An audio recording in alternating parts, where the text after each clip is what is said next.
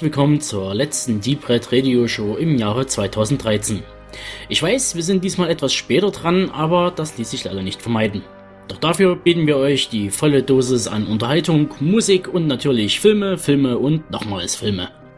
Doch bevor es richtig losgeht, möchte ich noch unseren Adventskalender 2013 erwähnen. Dieser läuft ja schon seit einigen Tagen heiß her und ich möchte nochmal die Gelegenheit nutzen, mich im Namen von Deep Red Radio bei den Hörern zu bedanken und natürlich bei den Sponsoren für die vielen Extras und schmucken Scheibchen. Koch Media zum Beispiel sponserte uns Blutschwestern, Straßen in Flammen, Yukon, Darkman, Blind Alley und We Are What We Are. Von Black Hill Pictures bekamen wir die Folterkammer des Hexenjägers und lebendig begraben. Escort Elite steht im Nichts nach und präsentiert euch Frankensteins Army, Jack the Ripper, Sharknado und Maniac. Universum Films hat uns einen ordentlichen Stapel an DVDs in die Hand gedrückt und dabei waren unter anderem Intersection, Apartment 143, The Core, das Penthouse, Redemption und Crawlspace. Und die vorletzten in der Reihe sind Konstantin mit Bula Quo und Justin völlig verrittert, sowie zu guter Letzt Universal mit dem Soundtrack zu Frozen, sprich die Eiskönigin, gerade aktuell zu sehen von Walt Disney. So, und jetzt legen wir los und wünschen euch viel Spaß mit den kommenden zwei Stunden.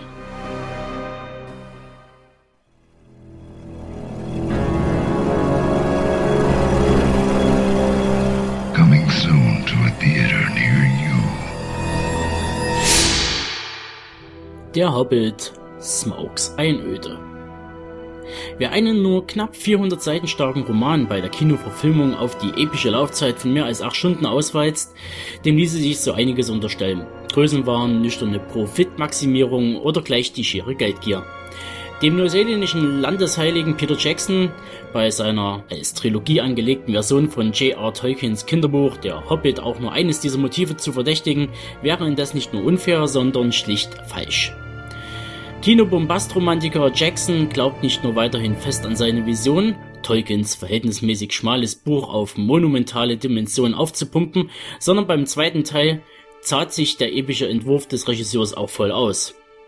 Mit Smaugs Einöde findet Jackson zu gut 90% der alten Herr der Ringe Form zurück und präsentiert ein kraftstrotzendes, düsteres Fantasy-Epos, das actionreicher, atmosphärischer und aufregender ist als eine unerwartete Reise. Das dazu. Um das Ganze etwas abzukürzen, werde ich die Facts zum Cast und die weiteren Details weglassen und konzentriere mich auf das Wesentliche. Nun, warum gebe ich zum Beispiel nur 90%? Es fehlt mir immer noch der emotionale Kern, der einem bei den sprichwörtlichen Eiern packt und die Vorfreude aufs nächste Jahr zur Zerreißprobe werden lässt. Ich will in die Gemeinschaft eintauchen, dazugehören, Seit an Seit gegen das Böse kämpfen. Oder, um Klartext zu reden, nach den Herr Ringe Kinobesuchen hatte ich das unbändige Gefühl, mit einer Streitaxt und einem Horn voll Met in die Welt zu ziehen und Orks platt zu machen. Und dieses Gefühl fehlt mir schlichtweg bei den bisherigen zwei Hobbit-Teilen. Doch diese Einschätzung darf man gerne als Jammern auf hohem Niveau bezeichnen. Smarks Einöde weiß in allem zu überzeugen, zu unterhalten und einem das Gefühl zu vermitteln, wieder daheim zu sein. Und nur darauf kommt es mir letztendlich ja an. Natürlich habe ich nach der PV so einiges an Kritiken gehört und gelesen. Punkte wie zum Beispiel, dass man im Hobbit Sachen zu sehen bekommt, die man schon aus Herr der Ringe kennt, darf und muss man getrost überlesen. Sonst könnte man sich ja auch gleich über Star Wars aufregen, weil in jedem Teil Laserschwerter auftauchen und Weltraumkämpfe ausgefochten werden. So was. Es gehört nun mal dazu. Man sollte auch die positiven Aspekte berücksichtigen.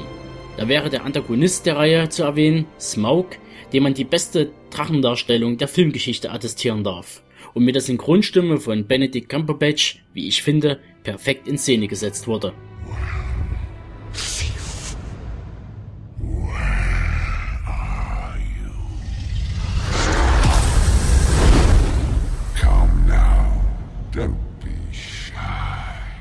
Step into the light. Und den Erzählstrang um den Necromancer oder den inneren Konflikt zwischen den Elben. Wie dem auch sei, Hobbit 2 bietet knapp drei Stunden gute Unterhaltung und ist einen Kinobesuch allemal wert. An dieser Stelle möchte ich noch betonen, dass es ein 3D oder HFR nicht unbedingt bedarf. Also spart euch das Geld und verbringt einfach eine schöne Zeit.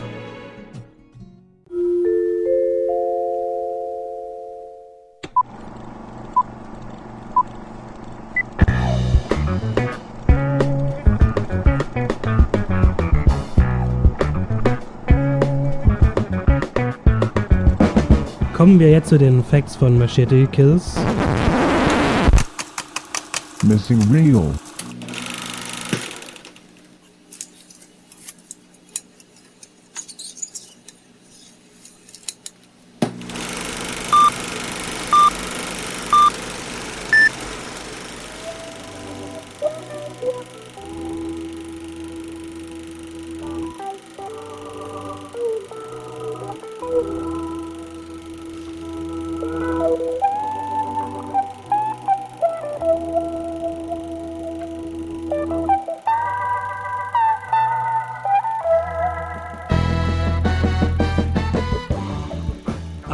19. Dezember kommt äh, Machete Kills in unsere deutschen Kinos.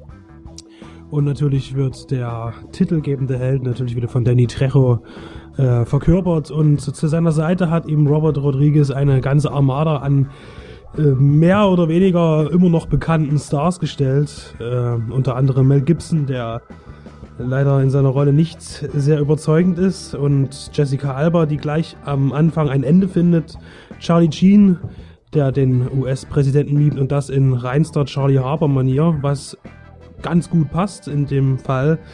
Lady Gaga hat einen Auftritt und natürlich auch wieder Michelle Rodriguez, die man ja auch schon aus dem ersten Teil kennt.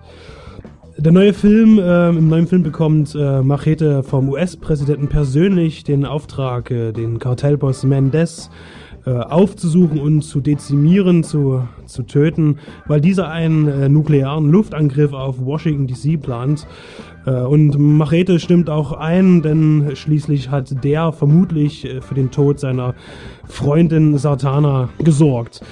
Aber äh, letztendlich steht doch über all dem noch ein ganz größerer äh, Gangster und das ist äh, Luther Voss, ein Kriegsindustrieller und nebenbei noch Sektenführer was übrigens ein sehr lustiger Seitenhieb auf Scientology ist, wenn man dann den, den im Endverlauf des Films merken wird.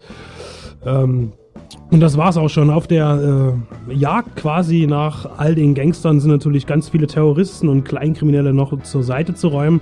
Es entstehen viele Konflikte, wo natürlich jetzt sehr viel Platz wäre, äh, um skurrile Tötungsvarianten und ähm, äh, Folter-Massaker zu zeigen. Allerdings, äh, wie man das aus dem ersten Teil kannte, ist es eben wieder genau dasselbe. Es gibt nicht wirklich neue Ideen und äh, man merkt, dass vor allen Dingen auch Rodriguez einen großen Gefallen darin hat, seine Protagonisten mit äh, Rotorblättern zu dezimieren. Die Ideen fehlen, das macht die Sache dann nach einer Weile ziemlich langweilig, weil irgendwie hat man alles schon mal gesehen und ähm, man denkt so, es ist eigentlich der erste Teil mit ein paar anderen Schauspielern. Ähm, ein großes Manko ist vor allen Dingen auch äh, die Effekte. Das ist schon im ersten Teil hauptsächlich auf CGI beruhend gewesen. Und wenn man bedenkt, dass der Film ein Tribut ist an die 70er Jahre äh, Trash- und Actionfilme, und muss man sagen, dass das nicht erfüllt wird, denn schließlich waren damals die Effekte handgemacht und sahen auch gut aus und es war ein ist auch heute noch ein guter Grund, diese Filme wiederzusehen. Aber dieser Reiz fällt bei Machete Kills leider aus. Anspielungen auf andere Genrefilme sind äh, begehrt in diesem, in dem Drehbuch von Robert Rodriguez, die aber leider auch schon alle irgendwie bekannt sind. Ähm, ein Lichtblick ist die, der Charakter des Chameleon, ein Auftragskiller, der hier von vier Darstellungen verkörpert wird, unter anderem Lady Gaga und Antonio Banderas man hätte diesen Charakter vielleicht noch etwas mehr ausbauen können als großen Running Gag, aber auch das geht leider verloren. Fans vom ersten Teil werden sicherlich gut unterhalten sein, denn sie bekommen genau das gleiche noch einmal serviert. Aber wirklich Liebhaber von Action und Science Fiction aus den 70er und 80er Jahren werden äh, sich sicherlich nicht befriedigt fühlen nach dem Sehen dieses Films und denen würde ich an dieser Stelle auch abraten.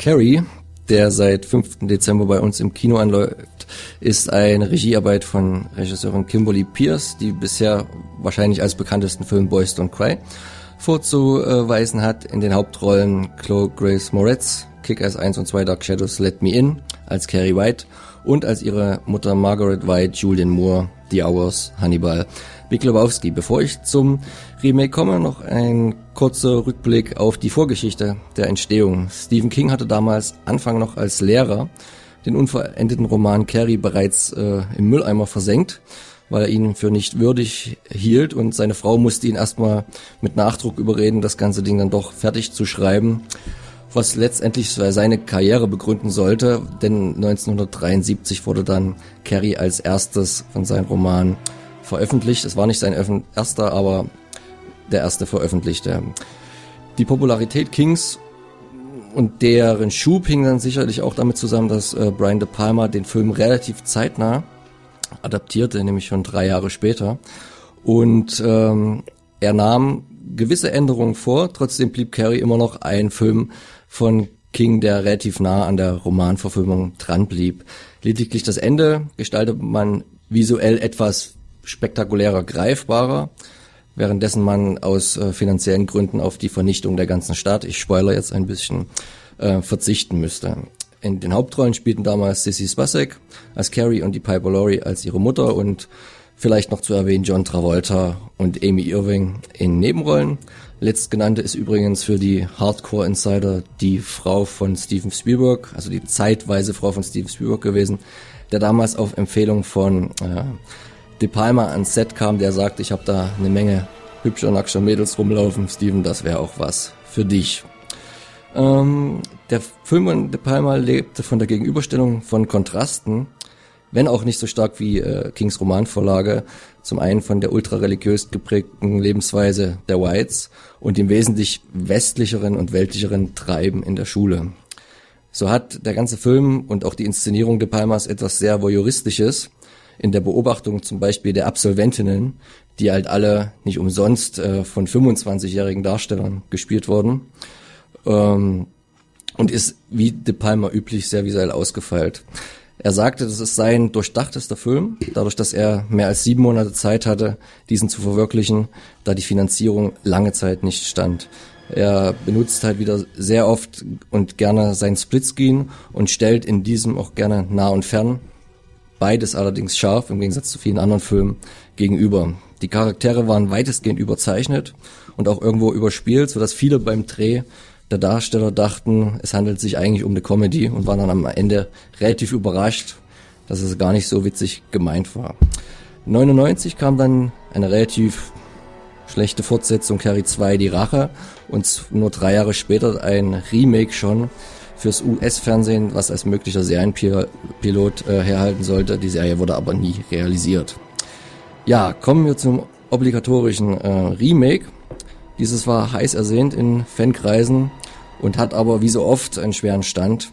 Denn es ist leider, muss man sagen, wie erwartet, äh, die schlechtere Variante zum Original. Denn es wirkt, als hätte Kim Kimberly Pierce die Geschichte von Carrie White die halt in der Schule ihre erste Periode bekommt, darüber, weil sie unaufgeklärt ist, sehr überrascht ist und zum Mobbing-Opfer ihrer Mitschüler wird, einfach quasi von Brian De Palma übernommen hat, ohne großartig Neues hinzuzufügen, außer dass sie das Geschehene an die jetzigen Sehgewohnheiten anpasst und damit die vermeintlichen Erwartungen der heutigen Zuschauer erfüllt. Sonst ist die Story in den Handlungspunkten sehr ähnlich. Zum Teil sind die Dialoge original eins zu eins übernommen und alles, was an Unterschieden da ist, kann dem äh, Remake nur negativ äh, ausgelegt werden. Die Hauptdarstellerinnen sind keinesfalls schlecht, allerdings weniger glaubwürdig als im Original. Cloma Reds ist halt einfach viel zu, zu hübsch äh, und viel objektiv hübscher auch als Sissy Spacek, um jetzt plausibel als diese Außenseiterin dastehen zu können. Und Julian Moores Darstellung als Mutter, die halt viel bodenständiger, energischer, düsterer, obsessiver ist, ist aber dann wiederum so übersteigert, dass sie bei einem deutschen Publikum, wie wir es live in der Sneak Preview erlebten, eher zum Lachen anregte als halt zum Nachdenken über diesen religiösen Wahn. Dieser ist halt auch in der heutigen Zeit für viele Kinogänger weniger nachvollziehbar, als es damals halt in den 70er Jahren gewesen ist und halt einfach thematisch gar nicht mehr so von Belang. Weiterhin kommt natürlich dazu, wie ich schon erwähnte, dass die Regisseurin kaum die bildlichen Mittel eines Brian De Palma ähm, nacheifern kann und so visuell Carrie bloß solider Durchschnitt bleibt. Negativ stößt weiterhin auf, dass die Sexualisierung auch der heutigen Zeit oberflächlich viel stärker ist als im Original, aber in der Umsetzung und auch die Sehgewohnheiten entsprechend das Ganze viel brüder inszeniert ist. Auch würde das Ende leicht verändert. Ich sage so jetzt nix und auch Carries Fähigkeiten gezielt ihre Kräfte einzusetzen, was im Original noch nicht so gewesen ist, ist letztendlich auch nur wiederum ein Fakt, um die politisch korrekt nur bösen Mädchen um die Ecke zu bringen. Wer also ähm, das Original mochte und auch ein Purist ist, dem ist äh, Carrie das Remake nur bedingt zu empfehlen. Für die Horror-Mainstream-Gucker denke ich durchaus schon mal eine Sichtung wert. Wie schon angekündigt, wird das Ende auf der DVD-Heimkino-Auswertung etwas anders ausfallen. Ob es den Film rettet, bleibt zu bezweifeln.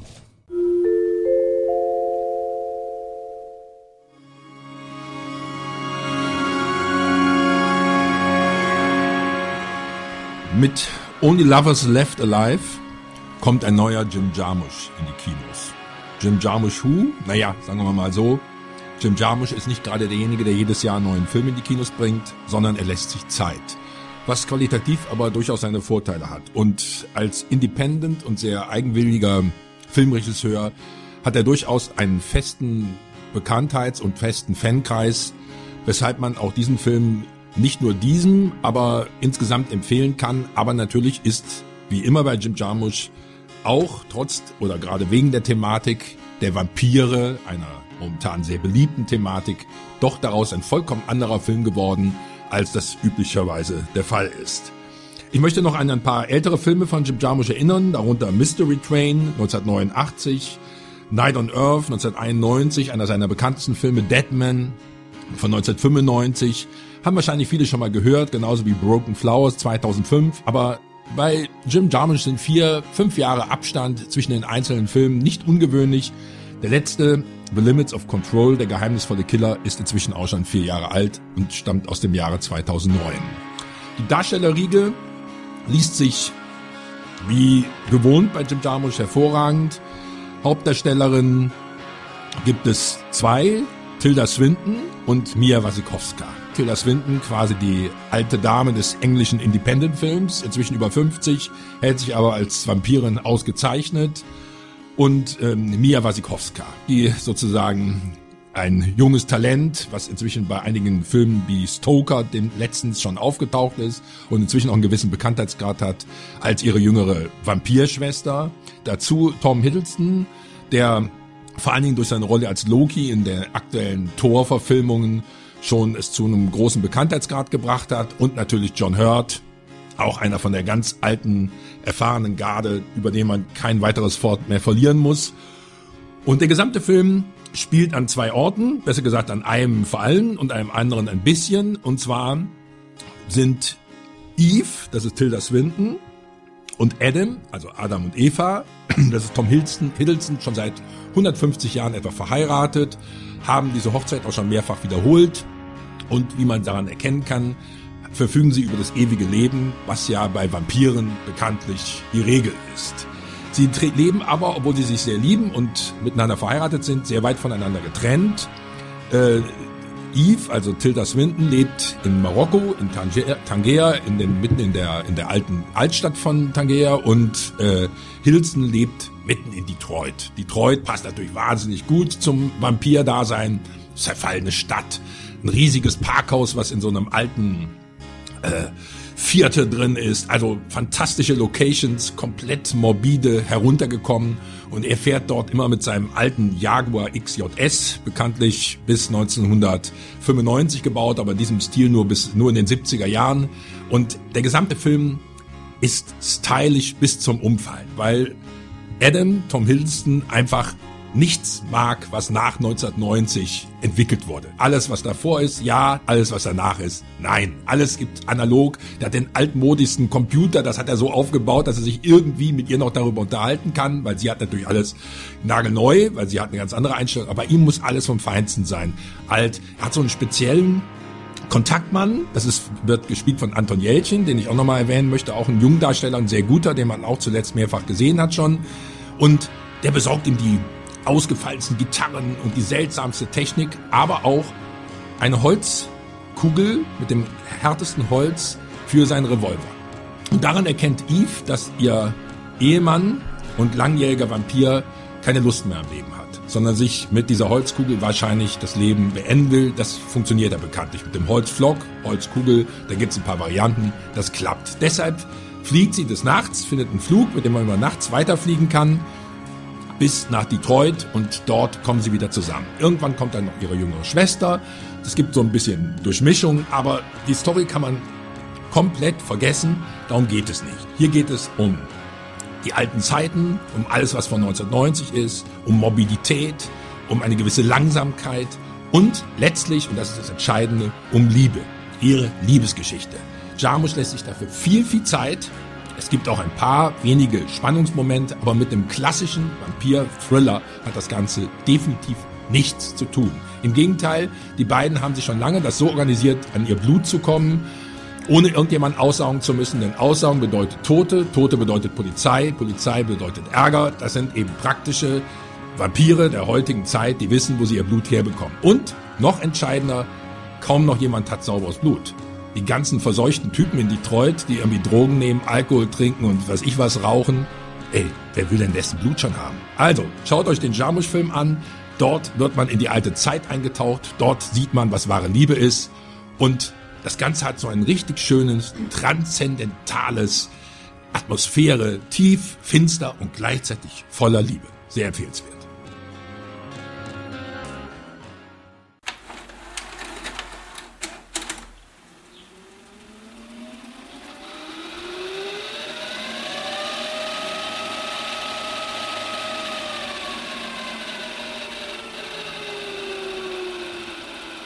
Here comes the home entertainment world.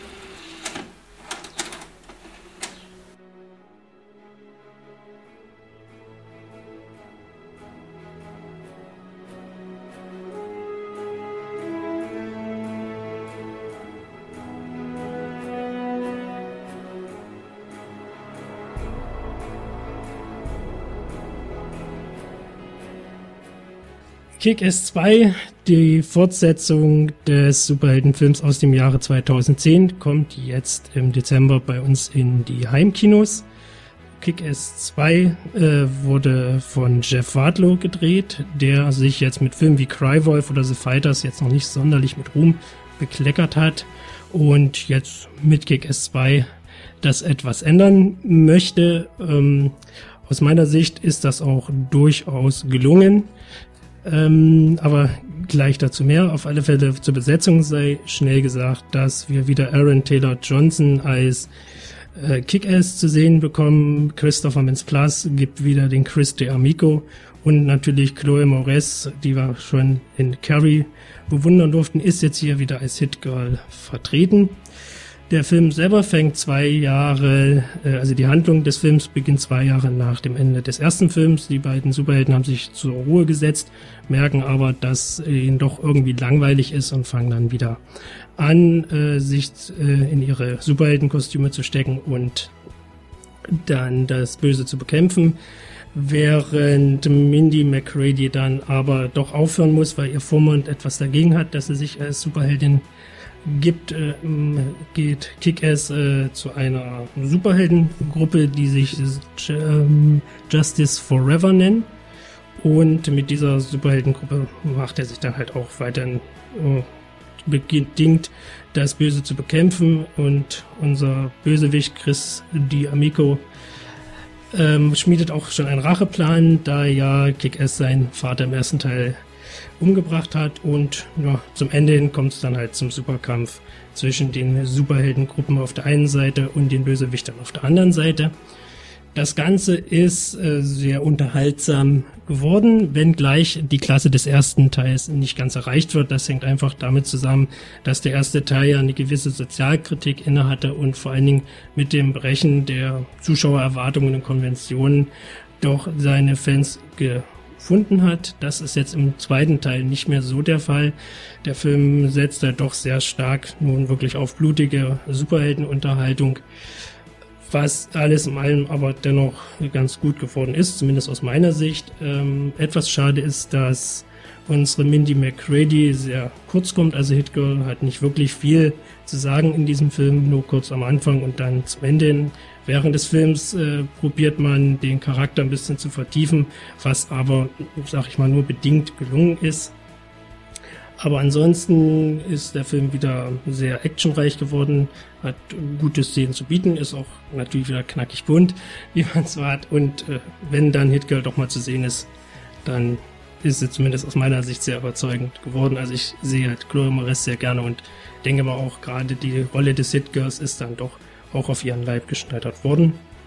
Somit ist der ganze Film äh, durchaus eine Empfehlung für alle, die den ersten Teil auch schon mochten. Man sollte vielleicht ein bisschen die Erwartungen runterschrauben, aber dann kann man sich doch ganz gut davon unterhalten fühlen.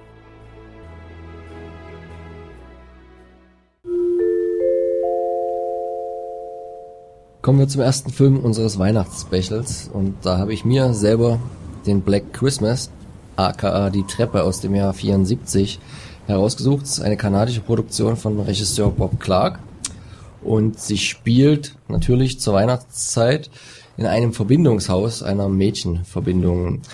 Die Bewohnerinnen machen alle bezogen auf die Zeit vor allen Dingen einen recht taffen Eindruck, sind recht trinkfest, emanzipiert und was vor allen Dingen auch im Umgang mit der Sprache und dem allgemeinen Auftreten ähm, sich zeigt. Bevor die Mädchen äh, zu ihren Familien abreisen und äh, die Weihnachtszeit klassisch einläuten, verbringen sie nochmal einen gemeinsamen Abend zusammen. Und an diesem beginnt auch das Unheil, denn man sieht schon als Zuschauer, dass sich eine fremde Person dem Haus nähert und auch dann plötzlich Telefonanrufe einsetzen, bei denen der Anrufer mit äh, verschiedenen Stimmen sehr wirres, obszönes Zeug von sich gibt. Was die Mädchen halt anfangs noch für einen Scherz halten, wiederholt sich bald und speziell die Bewohnerin Jessie, gespielt von Olivia Hosse, vielleicht am ehesten noch bekannt jemanden aus Der Tod auf dem Nil. Ähm, sie ist dann immer diejenige, die meistens die Telefonanrufe annimmt und gegen die sich auch äh, die zu richten scheinen. Sie hat momentan eigentlich ganz andere Sorgen, denn sie steht kurz vor einer Abtreibung, was ihrem Freund Peter so gar nicht gefällt. So viel zum Inhalt. Black Christmas kann halt getrost als Mitbegründer des Slasher-Genres äh, bezeichnet werden, der halt auch ein paar Jahre vor Halloween oder Prom Night spielt und denke ich mal auch eine gewisse Blaupause für diese Art von Filme lieferte. Ähm, Regisseur Bob Clark besteht trotzdem darauf, dass es äh, eher als psychologischer Horror bezeichnet werden kann, weniger als Slasher. Und er inszeniert auch den Mörder und die Mordszenen oft aus der Ego-Perspektive, was auch einen gewissen Giallo-Look, der auch durchaus in die Zeit mit reinfällt, ähm, widerspiegelt. Ähm, ohne dass er jetzt, jetzt ganz hart die weiteren Stilmittel des Giallos wie die schwarzen Handschuhe oder so zum Einsatz bringt. Die Mordszenen sind nicht übermäßig grafisch ausgefallen, aber für die Zeit durchaus explizit. Und äh, was das Gute ist bei Black Christmas, ist, dass die Identität des Täters nicht wirklich preisgegeben wird, bis zum Ende hin der Zuschauer halt immer eine gewisse Ahnung hat oder denkt, dass er eine Ahnung hat, aber es halt ganz lange im Unklaren gehalten wird. Das ist halt dramaturgisch sehr gut für den Spannungsaufbau, der auch nicht weiter gefährdet wird durch grobe Logikschnitze oder Unglaubwürdigkeiten. So kann man den Film oder und seinen gewissen Kultstatus durchaus abnicken. Äh, und vor allen Dingen, wenn man bedenkt, dass er wahrscheinlich ähm, auch für neuzeitliche Slasher, die ja quasi mit Kevin Williamsons Scream-Reihe begann, die Vorlage diente, vor allen Dingen, wenn es darum geht, dass halt ein unbekannter Anrufer Mädels oder in Verbindungen telefonisch terrorisiert. Wie es so oft ist bei guten Filmen, hat er dann 2006 auch ein Remake erhalten, äh, welches aber leider den Fehler macht, was auch wieder oft vorkommt, die Hintergründe der Geschichte äh, zu erklären, also quasi nichts mehr im Dunkeln zu lassen, das, den ungewissen Faktor rauszunehmen und dem Zuschauer alles aufs Brot zu schmieren. Wenn ihr euch also entscheiden müsstet, guckt das Original am besten ihr macht mit bei unserer Verlosung, denn in Zusammenarbeit mit Cape Light verlosen wir zweimal das Original auf Blu-ray mit einem sehr erhellenden Audiokommentar und einer Dokumentation. Ihr müsst nur folgende Frage beantworten. Welcher bekannte Genredarsteller spielt im Film den Lieutenant Fuller? Schreibt uns eure Antwort an deep.red.radio@gmail.com oder einfach per Nachricht an Facebook äh, Deep Red Radio Radio Show. Jetzt gebe ich weiter an David. Was hast du für uns vorbereitet? Okay, ich äh, bespreche Santa Slay. Santa Slay ist aus dem Jahre 2006 und erzählt die Geschichte eines mordenden Weihnachtsmannes, was ja sehr oft vorkommt, auch dann noch in einem späteren Film äh, Erwähnung finden wird. In Santa Slay ist unser Weihnachtsmann ein ähm, der Sohn des Teufels, der tausend Jahre lang äh, den guten Weihnachtsmann spielen musste, weil er eine Wette verloren hat. Und die tausend Jahre sind jetzt vorbei. Und jetzt tobt er sich mal richtig aus. Alles im Allen ist Santa Slay, wie es der Name schon sagt, ein Slasher-Film, der aber sehr trashig daherkommt. Das durchaus auch gewollt. Ähm, hier macht sich halt unser Santa Claus äh, unter anderem auf, ein Strip-Lokal ordentlich aufzuwühlen oder auch ein jüdisches Geschäft einfach mal auseinanderzusehen. Also der Film ist politisch auch äußerst unkorrekt, was er aber auch sein möchte. Was die Mordszenen jetzt angeht, ist er nicht sonderlich grafisch, hat aber dafür trotzdem einen sehr hohen Bodycount. Alles im Allen geht's ja aber weder um Spannung noch um Atmosphäre, sondern einfach um die blanke, trashige Unterhaltung, die der Film mit sich bringt und darin ist er durchaus zu empfehlen. Und äh, vor allen Dingen, weil halt auch Bill Goldberg den äh, Weihnachtsmann spielt. Bill Goldberg ist nun kein Schauspieler, sondern ein Wrestler. Aber in dieser Hinsicht passt er äh, doch in diese Rolle des bulligen Weihnachtsmannes äh, sehr gut rein in die ganze Sache. Von daher, wer mal wieder Lust hat auf trashige Unterhaltung und einen mordenden Weihnachtsmann, dem sei Santa's Day durchaus ans Herz gelegt. Bei uns ist er aktuell jetzt auch auf Blu-ray erschienen. Und ja, einfach mal angucken und damit gebe ich ab. Ich habe mir ausgesucht für diese Runde äh, einen Film aus dem Jahre 1984, äh, Stille Nacht, Horrornacht, im Original Silent Night, Deadly Night. Ähm, durchaus können die deutschen Verleihtitel variieren, das kommt drauf an, ist aber auch unter dem Namen auf DVD erschienen, auf in Stille Nacht, Horrornacht.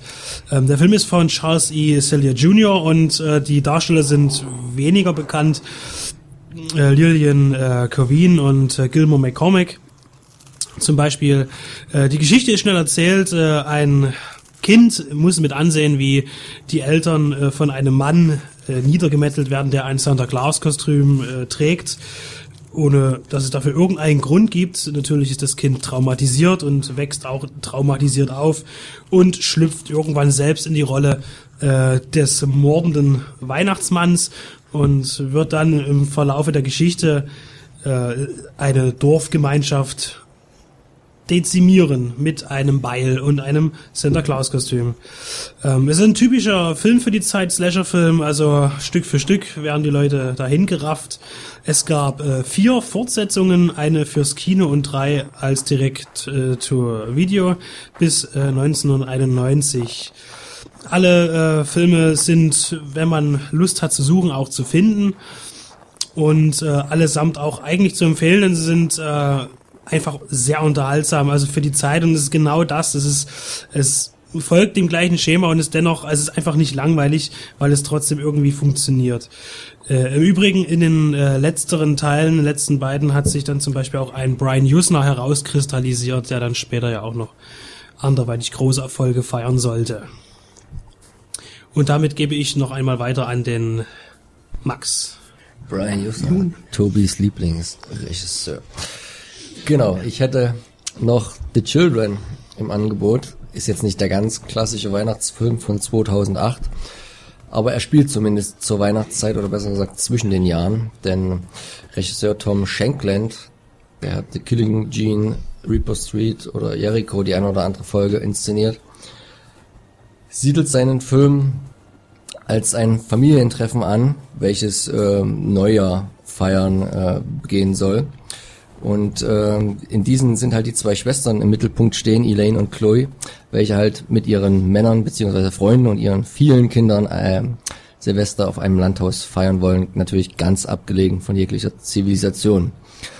Es sind äh, insgesamt vier Kleinkinder am Start, relativ wichtig für die weitere Handlung des Films und die Teenager-Tochter Casey. Diese hat natürlich unheimlich viel Bock darauf, die Zeit mit ihren nervigen kleinen Geschwistern und den uncoolen Alten zu verbringen. Obwohl so uncool ist der Onkel Robbie gar nicht, äh, der nach langer Zeit Casey erstmal wieder sieht und sogleich bittet, das Onkel wegzulassen. Äh, neben diesen unerlaubten sexuellen Spannungen gibt es noch weitere kleine Konflikte zwischen den Erwachsenen, die halt im Film immer weiter aufkeimen. Ähm, allerdings die richtigen Konflikte werden dann doch durch die Kleinen hervorgerufen, die sich äh, mit Verlauf der Handlung immer merkwürdiger äh, verhalten. Denn was am Anfang noch als zufällige Unfälle gedeutet werden kann, die den Erwachsenen widerfahren, entpuppt sich immer mehr als äh, gesteuerte Mini-Attentate seitens der Kinder heraus. Ähm, die Idee, dass sich Kinder gegen ihre Eltern, gegen Erwachsene oder ihre Umwelt richten, ist natürlich nicht neu. Denn alle Jahre wieder bekommen wir als Zuschauer einen neuen Teil von Kinder des Zorns vorgesetzt oder einen neuen Omen-Klon. Allerdings ist dieses Horrormotiv meiner Meinung nach nicht ganz so zu Tode geritten wie manch andere Themen, Zombies, Vampire etc. Und so bekommt halt der Zuschauer in The Children in knackigen 80 Minuten wahrscheinlich mit den bestkreiertsten Albtraum für alle Eltern und ein Fest für Kinderphobiker ähm, zu sehen. Denn spätestens, wenn die Kleinen dann so richtig frei drehen, der Grund dafür bleibt, und das ist gar nicht schlecht, bis zum Ende hin relativ vage und nur minimal angedeutet, aber dann geht es teilweise sehr grafisch zur Sache und die Eltern lassen sich natürlich dann am Ende auch nicht ganz ohne Gegenwehr dahin scheiden und so bleibt auch der eine oder andere Zwerg relativ spektakulär auf der Strecke, womit der Film eines der eigentlich bis heute hin noch existierenden Tabus bricht, nämlich Kinder vor laufender Kamera auch mal sterben zu lassen. Bis es allerdings soweit kommt, geht er ganz gemütlich vor mit dem Spannungsaufbau, immer mit vielen Andeutungen und den internen Verwicklungen der Erwachsenen, was er halt äh, rundum gelungen äh, sich präsentiert und er bleibt relativ glaubwürdig, nachvollziehbar und realistisch und es ist daher zweitrangig, ob die Geschichte äh, jetzt so auch ähm, passieren könnte. Wenn man die Reaktion auf den Film sieht, ist der relativ unterschiedlich ähm, bewertet. Die Meinungen gehen halt von eins bis sechs in den verschiedenen Foren extremst auseinander. Ich habe sie als äh, recht gut empfunden und deswegen kann ich euch auch das nächste Gewinnspiel zusammen mit Escort Elite äh, nur empfehlen. Wir verlosen dreimal die Blu-ray von The Children und wollen von euch dafür nur wissen, was ist euer Lieblingsfilm, in dem in Anführungsstrichen böse Kinder eine Hauptrolle spielen. Schreibt uns an deep.red.radio@gmail.com oder eine Nachricht an unsere Facebook-Seite und ja, was hast du jetzt noch für uns, David? So, und ich habe jetzt noch ein bisschen eine Weihnachtsüberraschung, sagen wir mal so. Ich habe einen Film als zweiten Film noch ausgewählt, der vielleicht nicht so ganz in unser Radio passt, aber in die Weihnachtszeit umso mehr. Und ich, und zwar geht es dabei um die Muppets Weihnachtsgeschichte. Dabei werden jetzt bestimmt einige ähm, vom, äh, vor den Hörern hier Facepalmen. Andere werden es aber sicherlich durchaus zustimmen, denn die Muppets Weihnachtsgeschichte gehört einfach zu den besten Verfilmungen äh, der bekannten Charles Dickens Weihnachtsgeschichte um den Ebenezer Scrooge, der in der Nacht vor Weihnachten durch drei Geister bekehrt wird. Ähm, der Film selber ist gerade deswegen so toll, weil er auch zum einen aufgrund des Hauptdarstellers Michael Caine, der hier den Scrooge gibt, und zum anderen natürlich aufgrund der Muppets-Figuren. Kermit ist hier unser Buchhalter Bob Cratchit, Miss Biggie ist natürlich seine Frau. Ähm, ja, und äh, der Geschichtenerzähler ist nicht an, niemand anders als der große Gonzo. Und das ist alles sehr gut zusammengesetzt worden von Brian Henson, was der Bruder von Jim Henson ist, der die Muppets auch erfunden hat. Der Film ist äh, in seiner ganzen Atmosphäre stark weihnachtlich geprägt, hat aber trotzdem den äh, typischen Muppets-Anstrich äh, erhalten, der äh, Anarchist Esstisch ist jetzt vielleicht ein bisschen übertrieben, aber ihr wisst auf alle Fälle, was ich meine. Also er hat auf alle Fälle diesen Humor, den man auch aus den alten Muppets-Folgen der Muppets Show kennt. Und das äh, Ganze setzt sich zu einem wirklich prächtigen äh, Weihnachtsfilm zusammen, der sowohl Kindern als auch Erwachsenen jedes Jahr viel Freude macht. Gerade wenn man die Muppets äh, schon immer gemocht hat, kommt man an diesem Weihnachtsfilm einfach nicht vorbei. Und deswegen habe ich den hier einfach ausgewählt, um den jedem äh, mal ans Herz zu legen. Wer natürlich die Muppets nicht leiden kann, gut, keine Frage, dann bitte auch nicht einschalten, aber alle anderen unbedingt ansehen. Kommen wir zu unserem Weihnachtskalender, von dem ich einerseits euch zum jetzigen Zeitpunkt schon die ersteren, ersten Gewinner vorlesen möchte. Und zwar geht Tür 1 von Frankensteins Army von äh, Ascot Elite an Beo Lugosi. Herzlichen Glückwunsch. Türchen 2, die Blutsschwestern äh, von Koch Media gewinnt die Kultgestalt. Auch an dich herzlichen Glückwunsch. Tür 3 Intersections DVD an Benedikt Gottlieb. Tür 4, der Gewinner ist Jack the Ripper. Leon Hart bei Facebook mitgemacht. Apartment 143, was sich hinter Tür 5 verborg, geht an Matthias Schlump, auch Teilnehmer von Facebook. Zum Nikolaus herzlichen Glückwunsch an Frankie Avalon äh, für Sharknado. Du hast gewonnen. Tür Nummer 7, die Folterkammer des Hexenjägers, ähm, geht an Sascha Nolte, auch bei Facebook mitgemacht.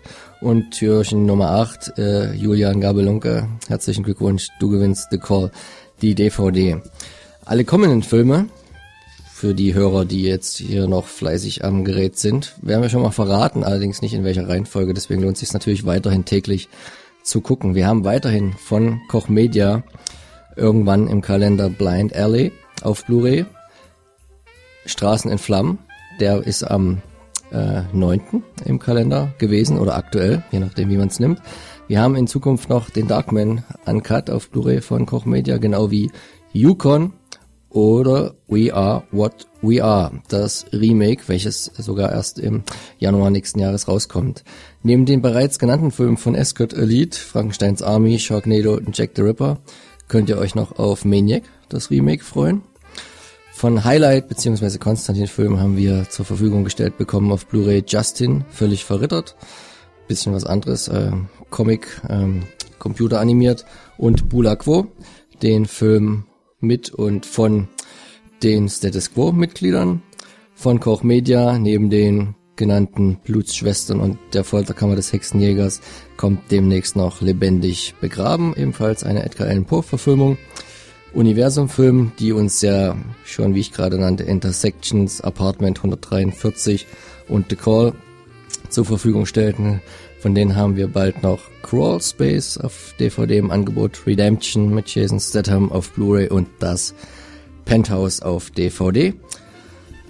Von uns gesponsert, ohne Hintergedanken, ohne externen Sponsor, kommen dann noch später mal The Last Stand auf Blu-ray Disc, die Expendables, Savages von Oliver Stone und zu guter Letzt die Neuverfilmung von Dread. Es lohnt sich also dran zu bleiben, täglich auf www.deep-red-radio.de vorbeizuschauen oder auf unserer Facebook-Seite und fleißig am Gewinnspiel mitzuwirken.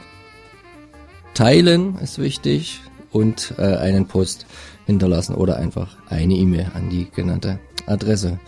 Und nun kommen wir vom Kalender zu unserem Jahresrückblick, Jahresausblick 2013, 2014, die Highlights in locker, lockerer Runde besprochen. Genau. Ähm, ich würde einfach mal, ich würde einfach mal starten. Ähm, und zwar meine Top 5 lagen diesmal bei äh, Die Jagd ähm, von äh, Winterberg, wenn ich mich jetzt nicht ganz täusche. Und ähm, Planke West, den wir ja in der letzten Sendung, oder den ich in der letzten Sendung ja schon vorgestellt hatte. Ähm, ebenso ähm, The Conjuring, den haben vielleicht einige ein bisschen auf dem Schirm, ist von den Machern von äh, äh, Insidious und Insidious 2 und so.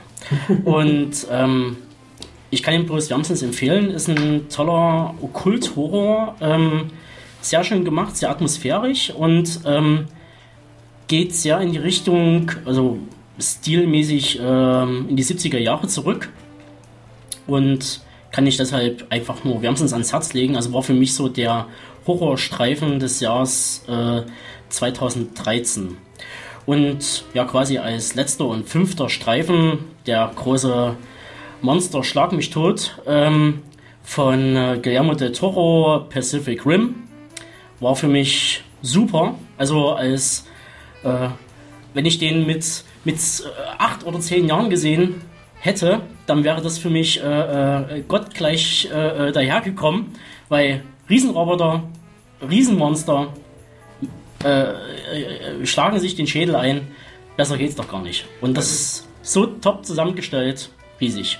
Also da muss ich sagen, äh, bei dem Pacific Rim, der bei mir jetzt nicht unter die Top 5 gekommen ist, aber als Spaßfaktor mit einem riesen Godzilla nach dem anderen, die sich immer weiter steigerten, hatte der bei mir auch einen sehr hohen äh, sehr hohen Unterhaltungswert. Natürlich komplett ohne irgendwelchen Tiefgang, aber das war extrem nee, gut gemacht. Das, das, also, das darf man definitiv nie erwarten. Nee, also, nee, aber, aber immer wieder irgendwas aus der Tiefe, was da rauskommt. Also wenn man noch ein gewisses Faible für diese Monsterfilme japanischer Bauart hat, dann ist man bei Pacific also ich hätte mir, ich hätte mir aber gewünscht, dass es noch eine richtige Steigerungsform gab, weil irgendwie, das war so ein bisschen das Manko an der Sache. Das war alles so, als ob man eine TV-Episode sieht. Es war alles so, so Knall auf Fall und es wurde nie so richtig beleuchtet. Ähm, mir hätte ein bisschen Hintergrundkram noch gefehlt. Ähm, leider gibt die Blu-ray auch nicht sehr viel mehr her, also auch das Making-of. Ähm, deshalb ist abzuwarten, ob äh, der zweite Teil da besser äh, funzen wird. Ähm, Oder einfach Mega Shark versus Mecha Shark. Oh. Zu dem Thema könnte ich noch toppen sagen, es gibt diesen wunderbaren Film Roboter der Sterne, der in Deutschland auf DVD rausgekommen ist, wo keiner, es ist auch ein, eine, also ein Riesenroboterfilm, keiner weiß, wer den Film gedreht hat, man kennt die Namen der Schauspieler nicht, obwohl man die sieht. Äh, super übrigens, es gibt nur eine deutsche Tonfassung, äh, es gibt keinen Originalton, im Übrigen synchronisiert von Robert De Niro Sprecher. Äh, äh der Film ist aus den 70ern, aber niemand weiß, ob der aus Korea kommt, aus Thailand, aus Japan, keiner weiß, das kann ich nur empfehlen. Ist bei CMV erschienen. Das ist quasi die, die Vorlage für Power Rangers. Wir haben den mal in, in Freundschaftsrunde in, in unserem Trechabend geguckt. Der war wirklich sehr angebracht. Äh, für, Was man aber auch noch gucken diesen. müsste, wäre ja noch äh, quasi aus den End-80ern äh, äh, Robot Jocks. Ja, von Stuart Gordon. ganz, ganz wichtig, weil äh, Kampfroboter, Typen, die drinnen stecken und in sich in einer Arena quasi äh, zu Tode kloppen, top, einwandfrei. Oder halt die neue Fassung mit Hugh Jackman müsste jetzt, jetzt am Wochenende im Fernsehen gelaufen sein. Real Steel. Kann ich aber nur bedingt empfehlen. Das ist ja, also aber, das ist ja eigentlich auch gar nicht, nö, nee, nee. Das ist ja, das geht ja darauf zurück auf dieses, äh, Kloppt sich niemand zu Tode. Aber der Film war. Das Spielzeug da mit den zwei Robotern in diesem Ring, was man da äh, überdrückender boxmäßig äh, betätigen kann. Ich habe noch so bei der Nebenfilm Top 5 noch äh, World's End drin. Den werde ich auch in der nächsten Sendung besprechen im Gesamtkontext der Cornetto-Trilogie. Dann Star Trek 2. Ja, ich mag den. Ich mag den auch. Elysium. Ich auch nicht. Ähm, fand ich jetzt nicht ganz so gut wie District 9. Aber der hatte seine Momente gehabt. Dann auf jeden und Fall. tolle Effekte, muss ich sagen. Also auch die, die, die, die, die Splatter-Effekte, die auch drin vorkamen, wie das auch bei ja. District ja, 9 war großartig das, gemacht. Das war bei District 9 vielleicht nicht ganz so, aber District 9 ja noch weniger diese diese neuen Mittel aller Hollywood hat, aber District 9 fand ich in der gesellschaftskritischen äh, äh, Situation oder sagen wir mal in der Relevanz deutlich besser als, als Elysium. Elysium äh, schafft es am Ende nicht, das sehr, sehr gute Szenario, was sehr gut aufgebaut ist, mhm. durchzuhalten. Am Ende wird es eben dann doch nur ein normaler Blödmann Blockbuster Actionfilm. Da das ist aber, schade nach da dem weiß man sehr aber eben Beginn. auch nicht im Hintergrund ähm, hat das Studio gesagt so hier wir haben dir irgendwie 100 Millionen zur Verfügung gestellt jetzt machst du bitte einen Film in der und der Richtung und ob man wie viel freie Hand der Regisseur dann letztendlich hatte bei District 9 hat er freie Hand gehabt weil Peter Jackson den halt mitproduziert hat und dem gesagt hat, so hier, hast du, kannst fünf Jahre dran rumbasteln, mach was draus. Das also war, District glaube 9 ich, hätte bei mir auch die Chance wieder auf Top 5 gehabt, aber Elysium kommt da nicht dran. Deshalb Genau. Und wie gesagt, den eingehend äh, erwähnten Holy Motors, ähm, für mich immer noch äh, eine hervorragende Hommage an das alte Kino und äh, leider ziemlich untergegangen in Deutschland, weil nur ganz wenig gezeigt. Äh, hier in Dresden so gut wie gar nicht, wenn ich mich ganz entsinne. Ähm, ich hoffe, er kriegt jetzt demnächst noch eine Blu-ray-Auswertung. Die ist in Frankreich und im Ausland überhaupt erhältlich. Nur bei uns Movies, glaube ich. Habe ich schon gesehen. dann freue ich mich jetzt schon drauf, weil top. Also ganz großes Kino und sehr witzig, sehr obskur. Ähm, ja, den kann man sogar ohne, ohne irgendwelche äh, Fremdsprachenkenntnisse genießen. Der läuft ja fast ohne Sprache ab. Nur die Bilder sprechen. Gut, und damit gebe ich einfach jetzt mal ab.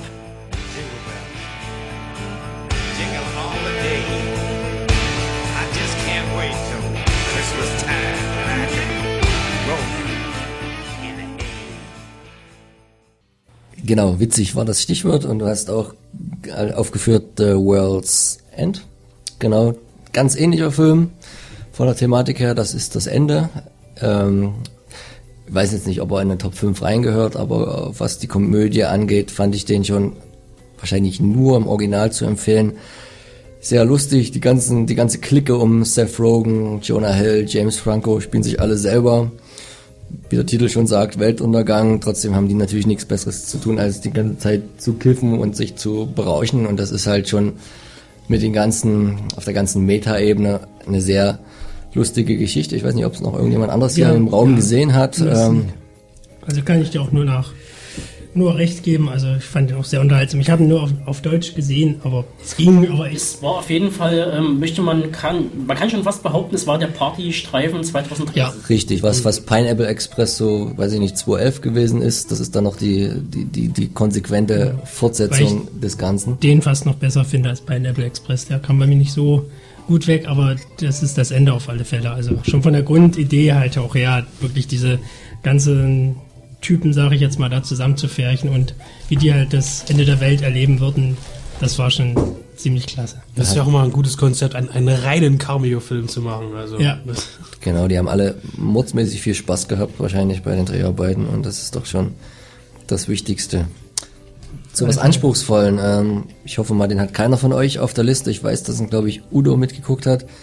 Quartett, Seiten des Lebens. Doch, Also David auch mit. mit Mami noch. David auch mit. Ähm, genau, also Christopher Ist doch, Walken. nicht, ist doch wahr, hast du selbst geschrieben. Stimmt, ja. Ja, das muss ich da nochmal erwähnen. Ähm, jetzt ist quasi ringfrei.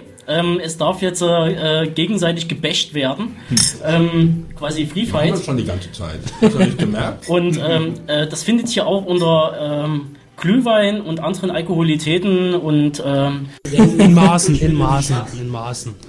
Wie äh, Spekulatius, den wir äh, dann auch in der Vorschau 2014 hier reichlich in den Raum werfen werden. Gut, dann gebe ich jetzt einfach wieder ab an Max.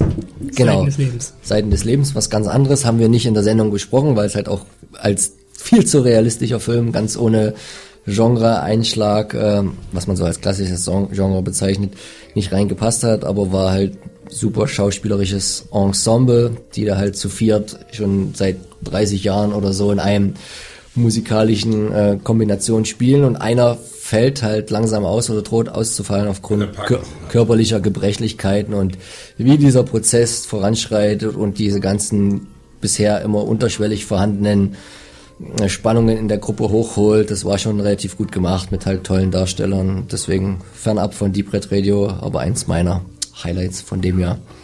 Was habt ihr noch so am Start?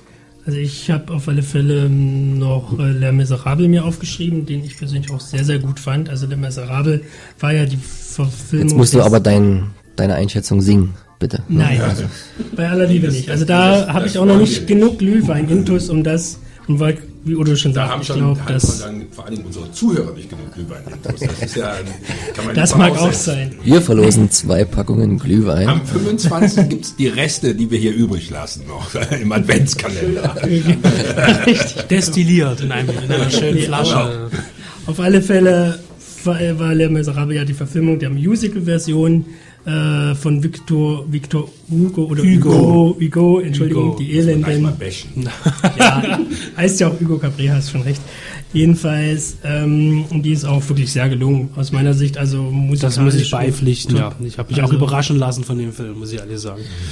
Ja, also wirklich, also auch äh, von den Darstellerleistungen auch ganz groß. Selbst Russell Crowe, der ja überall ein bisschen gebasht wird für seinen Gesang, fand ich eigentlich auch überhaupt nicht so schlimm. Also gut, ich habe Pierce Brosnan in Mamma Mia erlebt. Ich muss zugeben, ich habe sogar den Soundtrack mir äh, für einen günstigen Preis im Internet ersteigert. Ich habe ihn auch. Äh, und ich muss, Der Preis unter 30 oder ich, ich habe 5 Euro bezahlt für den Soundtrack. Ich hab 8 Euro Original verschweißt, ja. Ähm, äh, und ich muss sagen, dass gerade die Gesangspassagen von Russell Crowe gefallen mir eigentlich sehr gut. Also er hat ja, Ja. auch eine klassische Ausbildung für, für, äh, für Musical-Gesang und genauso wie Hugh Jackman und die anderen Australier alle da.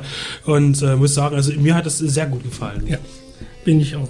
Also Und vor allen Dingen, ich weil sie auch live, live, während der nicht auf Playback gesungen haben, sondern im Live, während die Kamera lief, wurde gesungen mit Live-Musik. Und das, das ist natürlich, das gab es noch nie in der Form äh, bei einer Musical-Verfilmung und deshalb äh, absolut klasse Film. Ist er bei dir auch in den Top 5? Nein, habe ich nicht dabei. Alles klar. Da, da, da, da musste ich dann, äh, Cyber Cop 2 habe ich dann vorgelassen. alles ja. klar. Genau, also dann bin ich, äh, habe ich auch die Jagd mit drauf, die schon Tobe ähm, auch mit erwähnt hat, die wir übrigens in Ausgabe, also nicht wir, also da war ich ja noch nicht dabei, aber Ausgabe 5 äh, unter anderem auch von Udo besprochen wurde und genau wegen dieser Besprechung bin ich dann auch in dem Film und kann auch wirklich auch da nur beipflichten.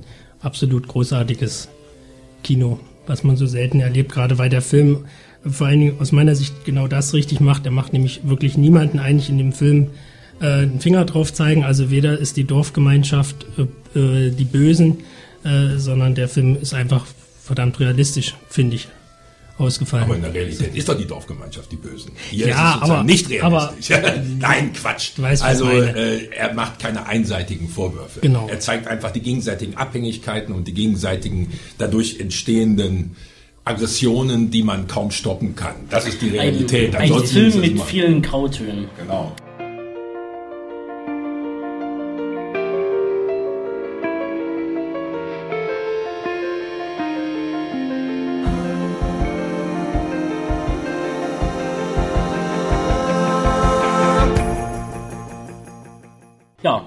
Udo, was hast du noch? Ja, also die Filme, die ihr genannt habt, die, die kenne ich ja größtenteils nicht. Nein, Quatsch. Also ich habe natürlich mir jetzt noch ein paar Filme ausgesucht, die jetzt nicht genannt wurden. Die Jagd oder auch Broken Circle gehören ja auch zu meinen Favoriten. Aber ich habe diesmal sehr gute deutsche Filme gesehen. Und die möchte ich auch in diesem Fall bewusst betonen. Eins hat äh, weniger mit Geografie zu tun, äh, das heißt Feuchtgebiete. Äh, Das ist ja sehr umstritten aufgrund des Romans. Ich fand den Film deutlich besser mit einer ausgezeichneten Carla Jury, die das also mehr als überzeugend verkörpert hat. Ein Film, der einfach mal zeigt, wie auch, wo deutsche Filme auch besser sein können als internationale Filme, die einfach, der einfach mit einer, mit dieser Sexualitätsthematik, mit dieser Körperlichkeit, mit den Dingen, die auch heute immer noch Tabus sind. Wir tun immer alle Porno und alles und Red Tube wird ja jetzt irgendwie auch, muss man jetzt auch für bezahlen, wenn man da irgendwie was nimmt, habe ich heute erst gelesen. Jedenfalls anders ausgedrückt, hier geht's wirklich um, hier geht's wirklich, in der Süddeutschen habe ich das gelesen. Äh, in der, in der, ähm, Nein, es ist, es ist Fakt. Das ist äh, Stand Autor unbekannt. Äh, ebenfalls ist es so, Also dass, der, dass, äh, dass, der, dass es sehr viele Tabus bei uns da gibt. Dass wir einfach über diese gesamte, wir reden viel über Sexualität, wir hauen unheimlich viel in die Medien rein, aber in Wirklichkeit haben wir mit Körperlichkeit alle ein Riesenproblem. Und das hat der Film sehr, sehr gut auf den Punkt gebracht und das ist also mehr als empfehlenswert. Klar, es konfrontiert, klar, es geht ziemlich ans Eingemachte, aber das passiert heute selten genug. Wir alle können uns einen Horrorfilm nach dem anderen gucken, angucken, aber wenn wir mal ein dreckiges Klo sehen, kriegen wir alles Gruseln. Daran sieht man, was Horror eigentlich bedeutet. Horror ist im Grunde genommen eine Ablenkung. Im Grunde genommen ist echter Schmerz, und da komme ich dann zu meinem zweiten Tipp. Das ist eigentlich mein Klassiker, bevor ich wieder zum Deutschen zurückkomme. Das ist The Sorcerer. The Sorcerer ist einer der Filme, die es überhaupt noch nicht auf DVD gibt, was eine Unverschämtheit ist. Es gibt eine englische Fassung, die hat nicht das richtige Bildformat. Die habe ich gesehen und der Film ist ein Remake des berühmten Films äh, Lohn der Angst von Clouseau. Auch dort gibt es ganz zum Schluss eine Szene, wo ein Mann in einem Öl äh, sage ich jetzt mal, einem Unfreiwilligen an einer mit einem LKW über das Bein fährt und das ist viel grausamer und viel brutaler und viel extremer als jede Splatter-Szene im Horrorfilm, die alle immer ganz geil und cool finden. Wir kommen ja noch zu einem, der hat irgendwie Evil Dead ja sogar unter die besten fünf gewählt, aber das machen wir dann später. Einer Rat hat sich das nicht mal alles. getraut, einer hat er sich nicht getraut. Nein, ich Ähm, Jedenfalls The Sorcerer ist das Remake von William Friedkin und grandioser Film. Super Musik von ja ein Tangerine super Dream. Regisseur. Bitte? Und super Regisseur. Also wirklich der gesamte Aufbau nur in Originalfassung, zwei Stunden. Diese Herführung, erst diese vier Einzelschicksale. Es ist wirklich ein anderer Umgang als der Clouseau-Film, den ich auch mindestens genauso gut finde, ich aber nicht dieses Jahr gesehen habe. Das erzählt er nicht zu meinen Top 5. Das ist wirklich ein Klassiker, den man in jeder Hinsicht empfehlen kann. Es soll wohl demnächst eine vernünftige DVD ausgeben. Kann man nur sagen, kaufen. Ich komme wieder zum deutschen Film zurück. Nach diesem Zwischendings Finsterworld von einer jungen Regisseurin, die noch keiner so richtig kennt, nämlich Frauke Finsterwalder. Die heißt nicht ohne Zufall, wie, ähnlich wie Finsterworld, denn das ist ein Begriff, der ihr schon seit Kindheit im Kopf herumschwebte als quasi zugespitztes Deutschland. Ein sogenannter Heimatfilm der härteren Sorte, künstlich scheinbar zugespitzt, aber so realistisch, dass man es kaum ertragen kann, gleichzeitig aber wieder, weil er gleichzeitig zugespitzt ist. Also auch wirklich, es zeigt sich, dass es gute Leute gibt in Deutschland, Leute, die wirklich sehr, sehr gute Filme machen können, gehört da auch ganz oben zu mir. Und jetzt komme ich zum dritten deutschen Film. Stopp, stopp, stopp. Wenn du Finsterworld schon ansprichst, dann darfst du jetzt auch noch Werbung natürlich für deinen Blog machen und Ja, einfach Blog. mal den Namen nennen. Ja, der Blog heißt Grün ist die Heide, aber im Grunde genommen äh, auch äh, L'Amore in Città, das sind meine zwei Blogs und dort ist auch der Link auf L'Amore in Città zum Interview mit der Frauke Finsterwalder, wo also sie ihre Meinung dazu sagt. Ich hatte glücklicherweise die Gelegenheit, mit ihr darüber zu reden und mein Ansinnen, mit ihr zu reden, kam auch daher, dass mir ihr Film so gut gefallen hat. Sonst hätte ich gar keine Lust dazu gehabt. Und jetzt komme ich zum dritten Film, deutschen Film, Die andere Heimat. Auch das ist ein extremer Film, geht vier Stunden, spielt 1840 und ist so in dieser Realität eingefügt. Also es hat leider auch bei der Vorführung eine, eine Pause gegeben. An sich muss man sich den vier Stunden lang ohne Pause ansehen. Dann kommt man komplett in diese Zeit zurück. Es sind eben keine Adligen, es sind eben keine preußischen Soldaten oder sonst Armee, sondern normale Leute aus dem Hunsrück und man kommt unglaublich in eine Welt, die gerade mal 170 Jahre zurückliegt und man sieht, wie Deutschland damals war. Deutschland war ein Auswandererland. In der Zeit sind Hunderttausende Deutscher nach Südamerika ausgewandert. Und der Grund für den Film ist auch der, ein Gefühl dazu für, zu entwickeln, warum man in ein anderes Land geht. Nicht, weil man da irgendwelche Sozialleistungen irgendwie haben möchte oder sonst was, sondern weil man verzweifelt ist. Und hier waren die Leute in Deutschland verzweifelt und sind weggegangen. Und das kommt auch sehr gut rüber. Und man zeigt auch, was das Verlust, für ein Verlust der Heimat ist und dass kaum jemand freiwillig das täte, wenn es nicht wirklich um eine einzige Sache nur geht, ums Überleben.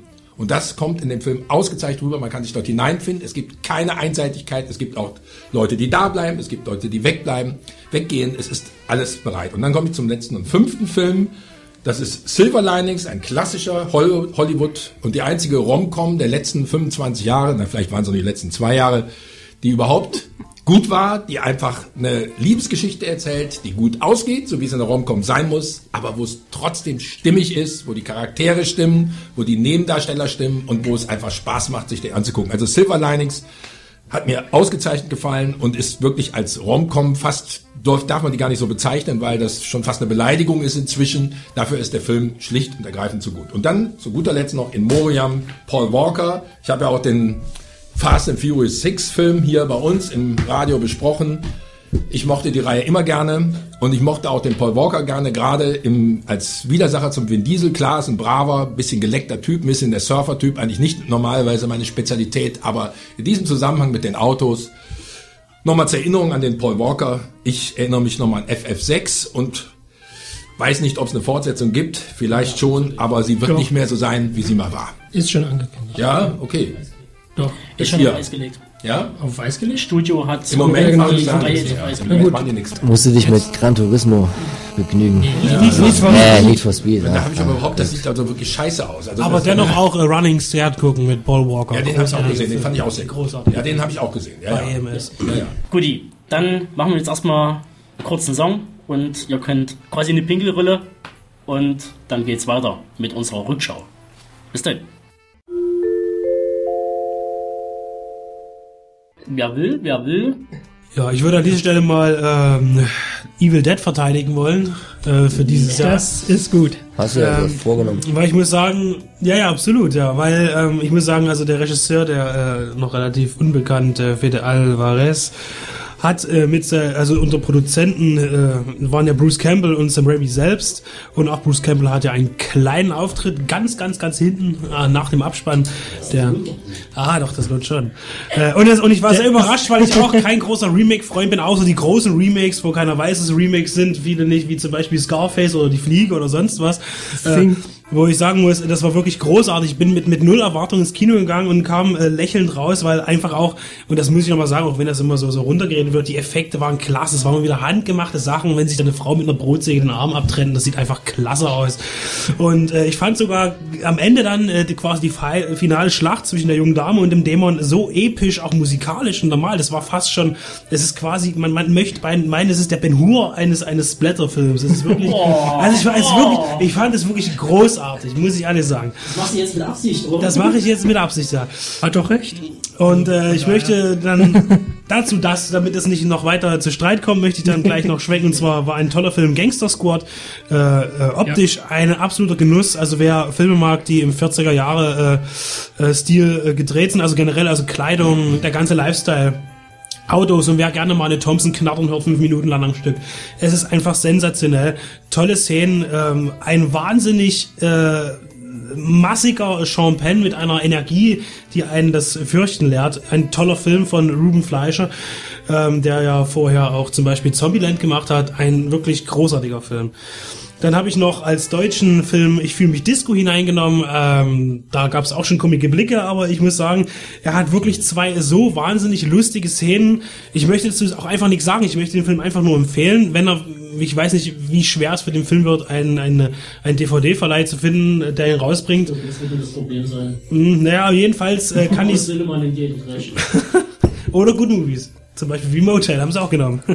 so, ähm, jedenfalls kann ich den Film nur empfehlen. Ich will dazu nichts weiter sagen. Es geht nur um äh, einen jungen Mann und einen, einen und den dazugehörigen Vater, die die Mutter bzw. Ehefrau verlieren und der Vater sich dann mit seinem äh, schwul werdenden Sohn auseinandersetzen muss und das äh, komischerweise, wie man das jetzt von so einem Film vielleicht gar nicht erwartet, mit wahnsinnig viel äh, Liebe und auch Verständnis tut und äh, aber von einer lustigen Situation in die andere gerät, trotz vieler traurigen Zwischenszenen. Ähm, gesehen dieses Jahr, nicht aus diesem Jahr, auf jeden Fall möchte ich sagen, ein Film, für den ich immer wieder eine Lanze brechen würde, den ich schon so oft gesehen habe, in so vielen verschiedenen Schnittfassungen, ähm, ist Cybercop 2. Ein großartiger Film von einem meiner Lieblings-B-Movie-Regisseure, Sam Fürstenberg, der ist großartig, und David Bradley, der einzige Actionstar, der jemals eine Bauchkortage in einem Film getragen hat. Wirklich großartig. Es werden ähm, äh, Schaufensterpuppen in die Luft gesprengt, noch fünf Sekunden vorher draufgehalten, damit man es auch sehen kann, dass es welche sind. äh, es, es ist eine hanebüchende Story, äh, wunderbar, einfach wirklich Traumkino, wirklich vom Feinsten. Und äh, zum Schluss noch entscheide ich mich zu nennen, Spider-Man schlägt zurück, also quasi ähm, der zweite Teil aus der äh, Spider-Man-Reihe aus den 70er Jahren. Ein großartiger Film, äh, herrlich beknackt, äh, weil die Effekttechnik nicht so gut unterwegs war. Damals hat man sich auch entschlossen, Spider-Man fliegen zu lassen, was absolut klasse ist. Und einfach nur, äh, es geht um gestohlenes Plutonium. Spider-Man wird vom FBI gejagt und von irgendeinem Meisterkriminellen, also quasi alle guten Rezepte für einen gelungenen Trash-Film. Kann ich nur empfehlen. Großartig. Wobei ja natürlich der Trash-Film 2013 ja trotzdem Sharknado ist, oder? Ah, Ich habe ihn nicht gesehen, ich habe ja nicht gewonnen. Man darf Also solche, wenn man's man als darf Trash-Film man eben- darf solche Filme ja eigentlich überhaupt gar nicht unterstützen. Weil das ist ja quasi wie Öl ins Feuer gießen und dann gibt man ja den Produzenten ja auch noch recht. Der, also jetzt kommen wir mal zu den richtigen Top-Filmen. Also Hier steht mein- gar nichts mehr. Doch, mein persönlicher Top-Film des Jahres ähm, ist allerdings äh, ganz, kommt aus ganz anderer Schiene, also hat nichts mit Sharknado zu tun, hat auch nichts mit so einem Genre-Rate zu tun, und das ist Broken Circle Breakdown, den ich jetzt persönlich, ganz persönlich äh, als mein Lieblingsfilm des Jahres bezeichnen möchte, weil er einfach äh, eine sehr gute äh, Geschichte hat. Es geht um ein Pär, ungewöhnliches Pärchen. Er ist Musiker, sie ist Tattoo-Künstlerin, die beide Sehr ungewöhnlich. ja. Da kenne ich schon aus dem Freundeskreis ein paar, wo das genau drauf zugrifft. Aber der Film kommt aus Belgien. Das ist genau. schon etwas ungewöhnlich. Also keine Genau, das wollte ich jetzt auch eigentlich noch mit einbringen, bevor ich hier so rüde unterbrochen wurde. Jedenfalls, aber um jetzt eigentlich mal wieder ernst zu werden, weil es geht ja doch um den ernsten Film. Ähm, jedenfalls kriegen die beiden halt ein Kind, das leider schon im frühen Kindesalter an Krebs stirbt. Ähm, und davon erzählt der Film, macht dies allerdings in sehr ungewöhnlichen Bildern, in sehr ungewöhnlicher Form, indem er das Ganze nicht chronologisch äh, anzeigt, sondern halt in einem bestimmten Stil und dadurch ist der Film, finde ich, unheimlich emotional ausgelegt, ohne dass er aber halt künstlich auf die Tränendrüse drückt, was man so im Film einfach hochgradig anwerten muss. Und ich glaube, äh, euch, Udo und Max, ging's denke ich, ähnlich. Ja, ich habe den Film ja noch nicht bei mir erwähnt, weil du, damit du deine fünf, die du ja nicht erweitert hast, eben nicht, weil du ja nicht variieren konntest. Ihn, Jetzt wisst ihr, wie es hinter den Kulissen zugeht. das sind nicht hinter den Kulissen, das machen wir auch gerne in der Öffentlichkeit. Ja, ich muss sagen, ich da hatte auch, ich durfte auch zu dem Film eine Rezension schreiben und habe den zu Hause gesehen, nicht im Kino. Und äh, mich hat der Film auch sehr äh, bewegt, muss ich sagen. Auch, auch und nicht nur bewegt, sondern auch einfach mal zu sagen, auch wenn man sich äh, sehr wenig damit auseinandersetzt vielleicht und auch kein, kein Fan ist, aber die Musik ist einfach auch großartig Das ist der für den Witz. Ne? Diese Musik ist an sich überhaupt nicht mein Und sehr- Stil, eine sehr fröhliche aber in Musik dem Film auch. kommt die Ja. unglaublich gut rüber. Ne? Da kann man da wirklich Bluegrass, um das mal zu Bluegrass, ja, äh, genau. konkretisieren. Genau. Das äh, ist, äh, wenn man hinter die Kulissen gucken will, aus einem Theaterstück entstanden, was der Hauptdarsteller, mir kommt jetzt nicht der Name, aber er hat auf jeden Fall vorher schon in einem anderen von Gröningen Film mitgespielt, nämlich äh, die, Beschissenheit, die Beschissenheit der Dinge. Das hat er geschrieben und er er war jetzt nominiert beim Europäischen Filmpreis, hat den nicht gewonnen, hat er so ein bisschen was erzählt, ähm, dass das äh, kam letztens erst im Fernsehen, dass er nie gedacht hätte, dass man das filmisch umsetzen kann und sein Freund Felix von Gröningen hat das dann aber auch zu seiner Überraschung und zu unser aller äh, Freude dann doch sehr gut gemacht. Also auch auf jeden Fall auf meiner Liste. Große Empfehlung, wie bisher eigentlich alles von dem Regisseur. Also ich empfehle auch den Film davor, Beschissenheit. die Beschissenheit der Dinge. Der ist, Ja. der ist auch sehr tragisch, nicht ganz so, nicht ganz so hart, mehr lustig, aber eigentlich auch, eigentlich todtraurig, auch wenn man die ganze Zeit lachen muss. Also das ist halt, kaum einer schafft es, das so gut zu, zu kombinieren. Also einfach mal angucken. Am besten auch immer im Originalton, weil bei der Broken Circle fand ich es schon etwas besser, die deutsche Synchro, aber bei, ähm, bei die Beschissenheit der Dinge muss man sich das, das, das niederländische, belgische Original unbedingt anhören. Ähm, weil wir uns ja nicht nur mit den Top-Filmen Nur des den Jahres, Titel sondern auch so ein bisschen mit den Wiederentdeckungen hatten. Der eine hat Cybercop 2 wiederentdeckt. Ich habe mir da fix die unendliche Geschichte noch aufgeschrieben von, äh, geschrieben von Michael Ende und natürlich verfilmt von Wolfgang Petersen, der auch aus meiner Jugend, äh, äh, also schon während meiner Jugend ich großartig empfand und jetzt endlich bei uns in einer super tollen Fassung auf Blu-ray erschienen ist, ungekürzt und wirklich in perfekter Bildqualität und der Film selber ist ja bekannt, also Michael Ende selber mochte ihn ja nicht, weil das Buch natürlich als unverfilmbar galt. Ähm, das Publikum saß ein wenig anders und der Film ist auch beim zehnten Mal gucken auch im Erwachsenenalter immer noch großartig, wenn man sieht, wie Atreo auf dem Fuchor reitet, die ganzen Fantasiegestalten, der die Liebe zur Fantasie auch äh, dargestellt in tollen Bildern mit großartiger Musik von Herrn Doldinger. Also kann ich nur empfehlen, wer die letzte Blu-ray, die ja nur geschnitten war, äh, im Schrank hat, auf alle Fälle gegen die neue auszutauschen. Also für mich einfach nur eigentlich der Fantasiefilm schlechthin. Ähm, ebenfalls sehr gut äh, fand ich dieses Jahr dann noch im Kino Frankenweenie, den ich jetzt so als Animationsfilm noch in den Raum werfen will. Tim Burtons Gesch Langfassung seines Kurzfilms um den untoten Hund. Ja, auf in Schwarz-Weiß gedreht, in 3D äh, hergestellt und äh, natürlich wieder typisch Tim Burton, also wer schon äh, ihr Nightmare Before Christmas kennt und den zweiten, auf den ich jetzt gerade nicht komme, Corpse Bride, genau, der wird auch bei Frankenweenie ohne Frage seinen Spaß haben. Ich glaube, Toba hat ihn drei oder viermal im Kino gesehen und Ich habe den zweimal. im drei, du warst doch einmal noch in der Sneak mit uns. Da warst du, hast du gesagt, zum dritten Mal. Kann, kann man mal sehen, was die Sneak so rauswirft. Der ist aber auch gut. Also wer sich mit dem B-Movies oder mit dem äh, Autokino der 50er Jahre gerne beschäftigt und äh, äh, die Filme gerne mag, sei es Frankenstein etc. Ähm, und mit und mit Vincent Price etc. auch gut klarkommt, der findet Frankenweenie ist äh, eine schöne Liebeserklärung an quasi seine Idole, an die Filme und an die Zeit. Und deshalb kann ich den auch bloß wärmstens weiterempfehlen. Und besprochen wurde er übrigens in Ausgabe 3. Natürlich von dem, den er gerade gehört hat. Sehr gut gemerkt, David. Genau, noch drei. Nein. Möbius, Möbius-Affäre, ich sag gar nichts dazu so viel, ist jetzt relativ neu rausgekommen fürs Heimkino. Solider und sehr oldschooler, äh, blödes Wort, ähm, Agentenfilm, über, überhaupt nicht over the top, aber sehr nachvollziehbar. Zu empfehlen, was bald kommt, Inside Llewyn Davis, Joel und Ethan Cohn, da kann man ja von Haus aus nicht viel falsch machen und der ist jetzt äh, wieder einer, da ist jetzt, hat jetzt nichts mit der obskuren Gewalt, die die Coen-Brüder ja gerne mal in ihre Filme mit reinbringen, sondern der hat nur ganz viel Musik, verdammt viele gute Darsteller und eine schöne Handlung. Unbedingte Cook-Empfehlung, ist er schon draußen? 5.12. 5.12., okay, also seit drei Tagen. Und äh, gar nicht groß im Kino gelaufen bei uns. Solche Filme schaffen es halt nicht mehr dahin, aber auch unbedingt noch eine Empfehlung. John Dies at the End, mal wieder ein bisschen was abgespacedes von Herrn Don Ah ja. Coscarelli. Ähm, auf jeden Fall auch mal eine Empfehlung für dieses Jahr. Und jetzt darf Tobi auf die Stopptaste drücken. Ja, und damit schließen wir jetzt wirklich endlich den Zirkus hier ab und kommen dann nach einem Song zur Vorschau 2014 und reichlich Spekulatius.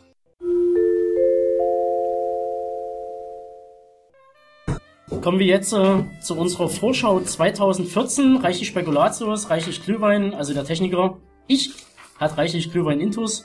Ähm, anders lässt sich das ja nicht ertragen. Und wir fangen jetzt einfach mal an mit dem Monat Januar.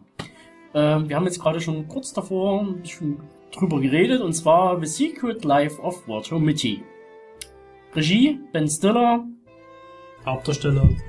Ben Stiller. Hey, Produzent. Surprise. Äh, weitere Schauspieler Adam Scott und Seine Frau? Patton Nee. Oswalt. Nur weil, Den meisten bekannt wahrscheinlich aus King of Queens. Spence, genau. Ähm, ja, Ben Stiller hat ja schon bei Tropic Thunder und Zoolander Regie geführt. Ähm, niemand hat was dazu zu sagen. Also ich Niemand fand hat- Tropic Thunder großartig. Ja. So, das, das kann ich jetzt dazu sagen. Echt? Ich hab, also Tropic Thunder fand ich auch sehr gut. Mal gucken, Regie-mäßig hat er durchaus schon was drauf. Mal gucken, ich kenne von dem Film jetzt bis jetzt nur das Plakat, das ist auch ganz nett. Der Trailer sieht auch ganz nett aus, aber halt. Äh, er versucht wahrscheinlich in das ernsthafte Genre irgendwie zu wechseln und ich fand Tropic Thunder total rassistisch. Ja, es muss ja nicht unbedingt schlecht sein. Das ist Genau. die schwarze Liebe.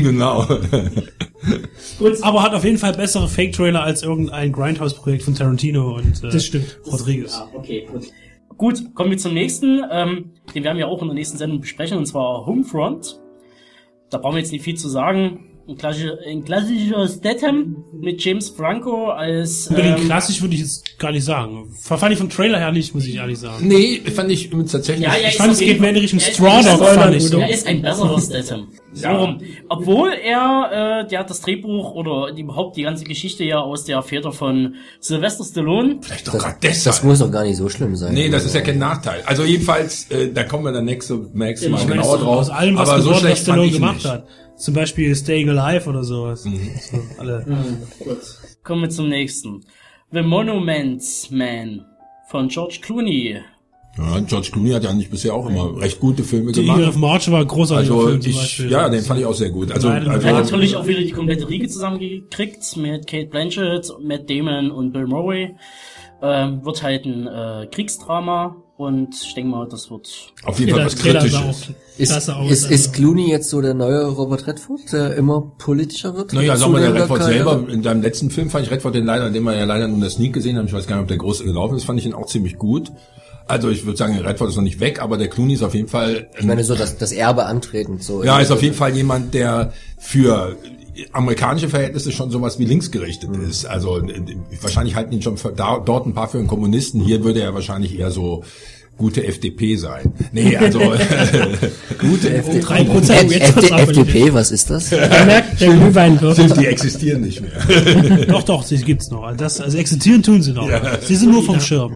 Kommen wir zum nächsten, zum letzten im Januar, und zwar 47 Reunion von Carl Rinch. Das klingt ein bisschen, der hat einen Familiennamen als äh, wie so ein Bargag äh, bei Simpsons.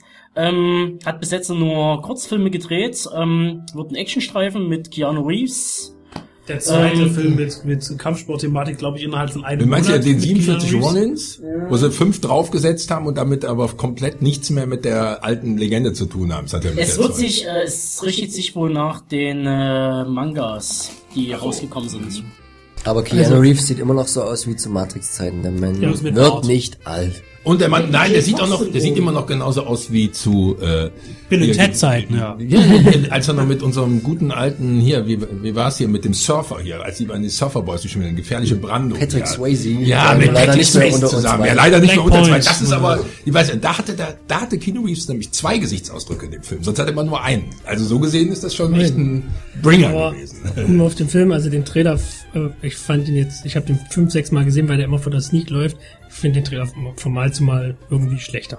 Geht mir zumindest so. Ja, ich habe da keine das ja Erwartungshaltungen jetzt da. Es ist halt ein Overload an. Es ist eigentlich, eigentlich ist es ein prädestinierter Sommerblockbuster, der, der einfach läuft, wenn irgendwie wirklich ähm, äh, es doch mal irgendwie regnen sollte im Biergarten, dann ähm, geht man doch ins Kino und guckt sich halt vor die Seven Reunion an. Okay, Hoffen wir mal sei es drum, wir kommen in den Februar. Nehmen wir jetzt einfach mal den, ähm, ich glaube, äh, ich habe den Trailer gesehen und ich habe den schon ziemlich vernichtend empfunden. Robocop. Oh, ja. Padilla. Wir wurden der Pressevorführung beraubt hier in Dresden. Wir können es euch leider nicht in der nächsten Sendung präsentieren, so wie wir es eigentlich schon fest uns vorgenommen hatten. Erzählen wir einfach über das Original. Höhere Gewalt. Schön. Oh, über das Original brauchen wir. Ach, das, da, Aber Das schon so zu lange lang gesagt. Tobe, mach einfach Also, das, also die Vorschau sieht so aus, als wenn das mit dem Original wenig zu tun hätte. Schon allein wie die Figur aussieht, schon allein wie das Ganze Ja gut, aussieht. eine gewisse Veränderung muss daherkommen. Also, Blattgebühr. Grau. Diese ganze Medi Medienkritik von Verhöfen, die kriegt er doch da gar aber nicht. wie gesagt, der, der, der, Standardsatz kommt natürlich auch noch, der, der Robocop-Satz zum Schluss. Ich habe nur drauf gewartet im Trailer eben, der Dead or Alive. ja, Ja, ist aber letztendlich, es ist ein Iron Man, der nie fliegen kann und Ja. äh, rumschießt. ähm, das Herausragende wahrscheinlich dann, äh, dass halt äh, Michael Keaton, Gary Oldman und Joel Kinnaman, der ähm, Samuel L. Jackson. Samuel L. Jackson, na gut, der spielt ja in jedem Film mit. Ich finde bestimmt in der Riege fürs nächste Jahr zehn Filme, wo er mitspielt, hier aber gerade nicht aufgeführt ist. Ähm, Joel Kinnaman bekannt aus der äh, aus dem US-Remake von äh, Kommissarin Lund, also The Killing. Ähm, wie gesagt, der Regisseur bis jetzt nur äh, aufgefallen durch Trooper der Elite äh, 1 und 2.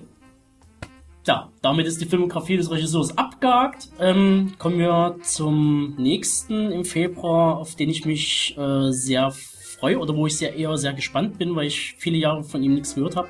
Die Schöne und das Biest, verfilmt von Christoph Ganz, bekannt Silent Hill, Pakt der Wölfe. Ähm, mir fällt gerade leider der Super Manga Crying Freeman. Richtig. Danke. Nicht ein. Äh, Vincent Cassell spielt natürlich wieder mit äh, zum Stammcast. Ähm, ja. Ja. Wird ein Fantasy-Thriller, wird wahrscheinlich eher äh, sehr erwachsen rüberkommen. Ich hoffe es zumindestens. Du meinst, hat nichts mit Jean Marais zu tun oder so? Der lief ja auch erst wieder bei Arte, war im Vormittagsprogramm. Ja, ja. Also du meinst, das hat wirklich mit dem mit der Originalgeschichte nichts zu tun und äh, das ist ja immerhin auch ein französischer Klassiker. Ne? Also keine Ahnung, ob Christoph Ganz da sich immerhin heißt der Film ja genauso. Ich muss mal abwarten. Danke, dass du kein Disney-Witz reißt. Gut, kommen wir zum nächsten. Ähm, äh, Nonstop ähm, von Regisseur Jean Collet Serra. Ähm, gedreht hat er Orphan, Das Waisenkind und Unknown Identity. Wird ein Actionfilm. Wer spielt mit? Live Ja. Wer spielt mit? Hab ich nicht Liam verstanden. Neeson. Liam Neeson. Ja, da kann ja nichts mehr 96 anderes. Wow. Ähm, ist jetzt, glaube ich, schon. Ist ja nicht Ist schon jetzt, nah an 17? da ist, äh, ist glaube ich, jetzt schon der zweite oder dritte Streifen, den er mit dem Regisseur zusammen dreht. Also äh, diese ganze Hass-Trilogie äh, äh, oder Quadrologie Ja. oder wie auch immer. ähm, ja, politisch unkorrekt. Ähm, Wirf eine Handgranate, um deine Position zu verraten, Ja, sag komm. ich nur. Der Film war so mies, der Film war so mies, das ist mir das politisch Unkorrekte. Ich finde, das Kind-Qualitätsmerkmal, der ist doch... nee, natürlich nicht. Das ist einfach, der ist einfach richtig gehend schlecht. Äh, Dumme Leute finden den gut und das ist das Gefährliche an dem Film. Ja, Genau. Äh, äh, Liam Neeson war mal Oscar-Preisträger. Ich habe nichts gegen Liam wurde.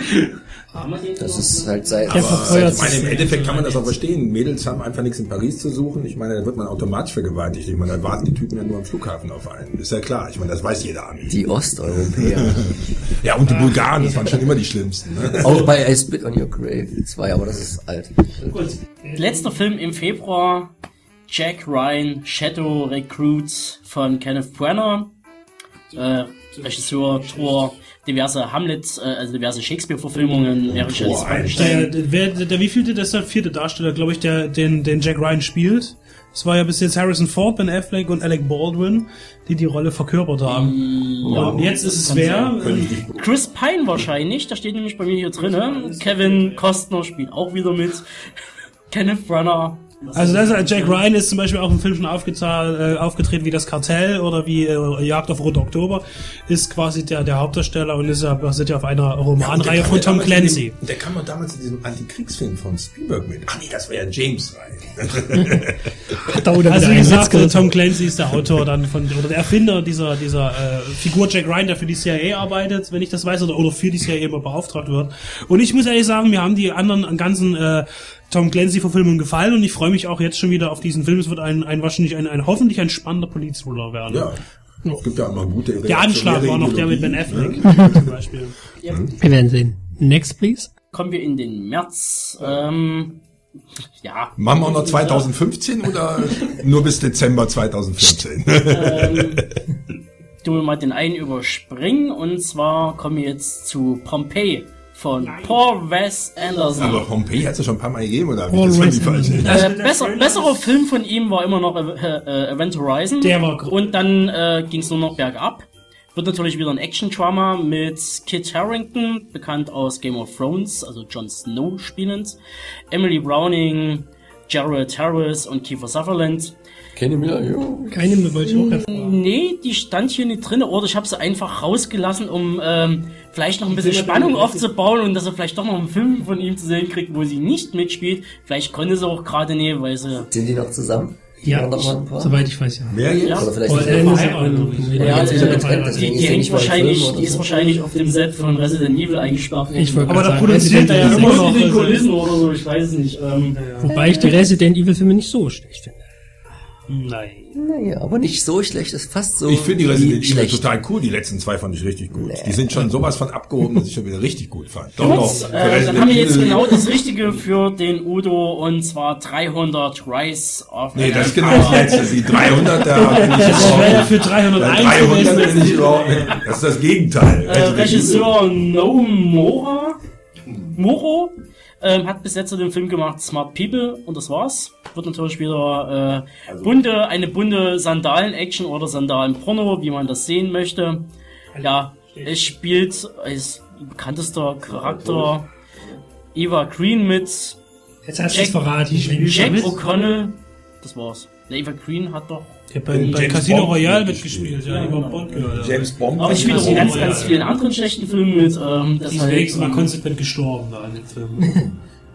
Also der. Trailer sieht schlichtweg scheiße. Dann kommen wir zum nächsten, ähm, ein Thriller und Dra- Thriller-Drama-Mischmasch, und zwar American Bullshit von David O. Russell. Der hat gemacht Three Kings, The Fighter, Silver Linings.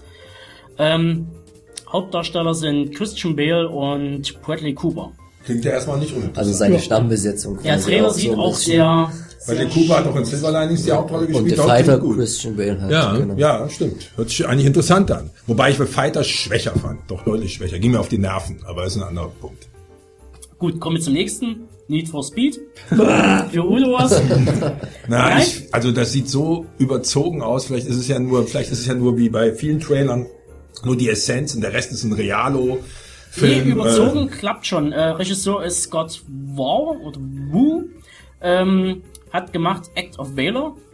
Und Den äh, fand ich aber gar nicht so schlecht, muss ich mal ganz ehrlich sagen. Hand aufs Herz. Hector Wähler fand ich ganz mies. Den hat, glaub fand ich bei aber mir richtig mehr gut. als ein Punkt war bei mir nicht drin. Also Aber, aber Udo, jetzt muss ich mal fragen, wo ist aus, aus, aus Nicht-Auto-Nerds Sicht der Unterschied zwischen Need for Speed und ähm, Nein, ich gehe nur vom? Trailer aus. Also wenn Serie, der, wenn du so magst. Ja, nee, bei Fast and Furious, keine Ahnung. Ich werde sehen. Vielleicht finde ich Need for Speed auch gut. Hm. Das will ich nicht ausschließen, aber mir ist der Trailer im Moment zu sehr, das liegt natürlich daran, dass ich bei Fast and Furious ja auch diese drumherum Sachen alle schon kenne. Wenn ich da einen Trailer sehe, dann dichte ich das natürlich automatisch Hm. dazu. Wenn ich jetzt bei Need for Speed nur den Trailer sehe, denke ich, was ist denn das für ein Müll? Aber das kann schon sein, dass der Film, der Gesamt, ich werde mir auf jeden Fall ansehen. Aber Hector Fehler fand ich schlichtweg scheiße. Diese ganzen Realo-Typen, die Typen, die so echte Soldaten, die alle null spielen konnten. Also da gibt es eine ausführliche Kritik von mir zu, die, zu der ich hundertprozentig stehe. Und da habe ich genau einen Punkt von zehn gegeben. Und das halt nur daran war, Aber ja, immerhin weniger ein. nicht geben darf. Gibt ja nicht weniger. Aber da muss ich Udo beipflichten, wir waren da zusammen in der Sneak. Und Das war wirklich war mies. einfach mies. Gut, machen wir den nächsten weiter. Lone Survivor von Peter Burke ähm, hat gemacht Operation Kingdom, Hancock, Very Bad Things. Wird wieder ein Action-Thriller äh, mit Mark Wahlberg, Ben Foster, Eric Banner und Josh Berry. Und die ist eine ganz gute Besetzung, die ich ganz gern mag. Aber Mal gucken, wie es wird. Äh, Hat er was- nicht auch Battleship gemacht, wenn ich mich nicht irre?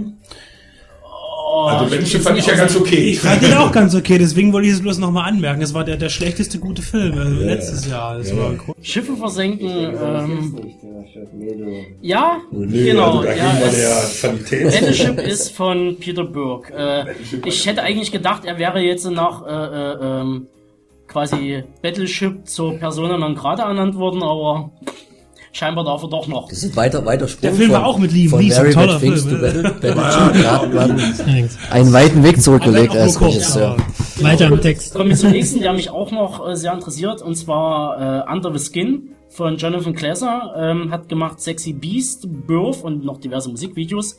Wird ein Sci-Fi-Thriller-Horror-Streifen mit Scarlett Johansson in der Hauptrolle.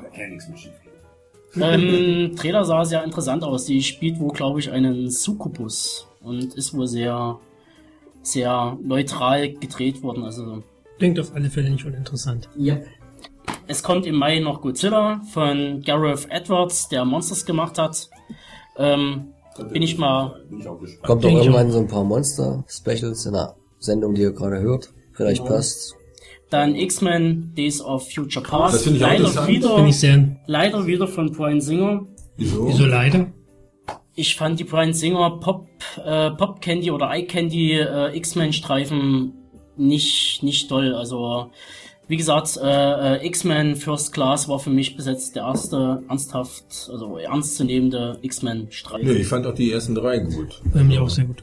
Das ist doch die Fortsetzung irgendwie, ne? Der, der nimmt das wieder auf, Von- weil mich das wundert, weil. Nee, nee, äh, das ist die quasi äh, der nächste Teil nach äh, First Class sozusagen. Ach so, also zwischen den, weil ich wollte nämlich sagen, am Ende vom dritten Teil ist ja der der der der X, X Xavier ja tot äh, und ich habe gesehen, dass er in der Vorschau wieder mitspielt, auch der Original Xavier. So. Ähm, ja, habe ich rein theoretisch, ich überspringe jetzt mal den Juni, gehe gleich in Juli rein. Hier steht bei mir noch Fast and Furious 7 drinne von James Wan. Äh, Planet der Affen 2, Dawn of the Planet of the Apes. Mit wirklich. bekannten Mit Roddy McDowell. Darsteller. Ja, Gary Oldman, Andy Serkis und der ganze Zirkus, genau. Äh, wieder von Matt Reeves. Ähm, dann Guardians of the Galaxy von James Gunn. Hat Sliver gemacht, super und diverse TV-Kram. Bradley Cooper und Vin Diesel, Chris Pratt und so weiter äh, übernehmen da sozusagen Rollen. Vin Diesel, glaube ich, übernimmt dort einen Charakter, der ein Baum ist. Und äh, eigentlich bloß, glaube ich, äh, so viel ich weiß, bloß einen Satz hat und äh, ähm, I'm a Jimmy Tree, genau. Und das aber in verschiedenen Tonlagen äh, über den Film hinweg. Super Rolle. Grandios. Absolut. September steht bei mir nichts. Super, da können wir Pause machen. Grandios. Oktober, ähm, den Dracula-Film, den nehmen wir mal einfach raus. Da kann die gut werden. Dann kommt, Frankenstein kann ich dann kommt ein Frankenstein. Äh, Ei, Frankenstein, der ist aber von Oktober schon, glaube ich, in das Frühjahr verlegt worden, viel ich weiß. Ähm, Trailer läuft. nachträglich und das sieht aus wie Van Helsing, mit mit Aaron. Eckert. Ja. nur mit Aaron Eckert, genau. Ähm, gut, weiter, November, Interstellar von Christopher Nolan. Da bin ich richtig gespannt. Ja, Matt definitiv. Damon, Anne Hathaway, Matthew McConaughey und wer war noch mit dabei? Egal. Wahrscheinlich Morgan Freeman. Ähm, wird ein Sci-Fi-Streifen. Ich bin gespannt. Wird Zeit mal wieder für eine große Opera, bevor Star Wars 7 irgendwann 2015 kommt. Und der letzte natürlich in der Reihe und der abschließende von der Trilogie The Hobbit. Hin und zurück von Peter Jackson. Aber du hast noch einen wichtigen vergessen, dem August hier, diesen deutschen Film. Der Wanderbursche trägt ein Kreuz, wenn er über den Berg geht. Und vor allen Dingen auch den neuen Josef Hader Film, der kommt hoffentlich auch nächstes Jahr dann raus. ja, und und und äh, und hier diese Untersee ist es meistens feucht oder so. Irgendwas in der Richtung war da noch. Das weiß ich ganz genau. Der kommt dann wie im September raus. Deutscher Film natürlich. Genre aber. Mega Shark. Die Forelle aus der Elbe. Ja, und damit hätten wir die Vorschau 2014 abgeschlossen. Ist diesmal eine etwas längere Show geworden. Ja. Ja, Wir haben es auch noch mit Alkohol ertragen, also richtig. haben wir nichts dagegen, wenn das bei euch genauso ist. Tja, und damit wären wir erstmal durch. Wir sehen uns im nächsten Jahr. Ja. Genau. Tschüss. Tschüss.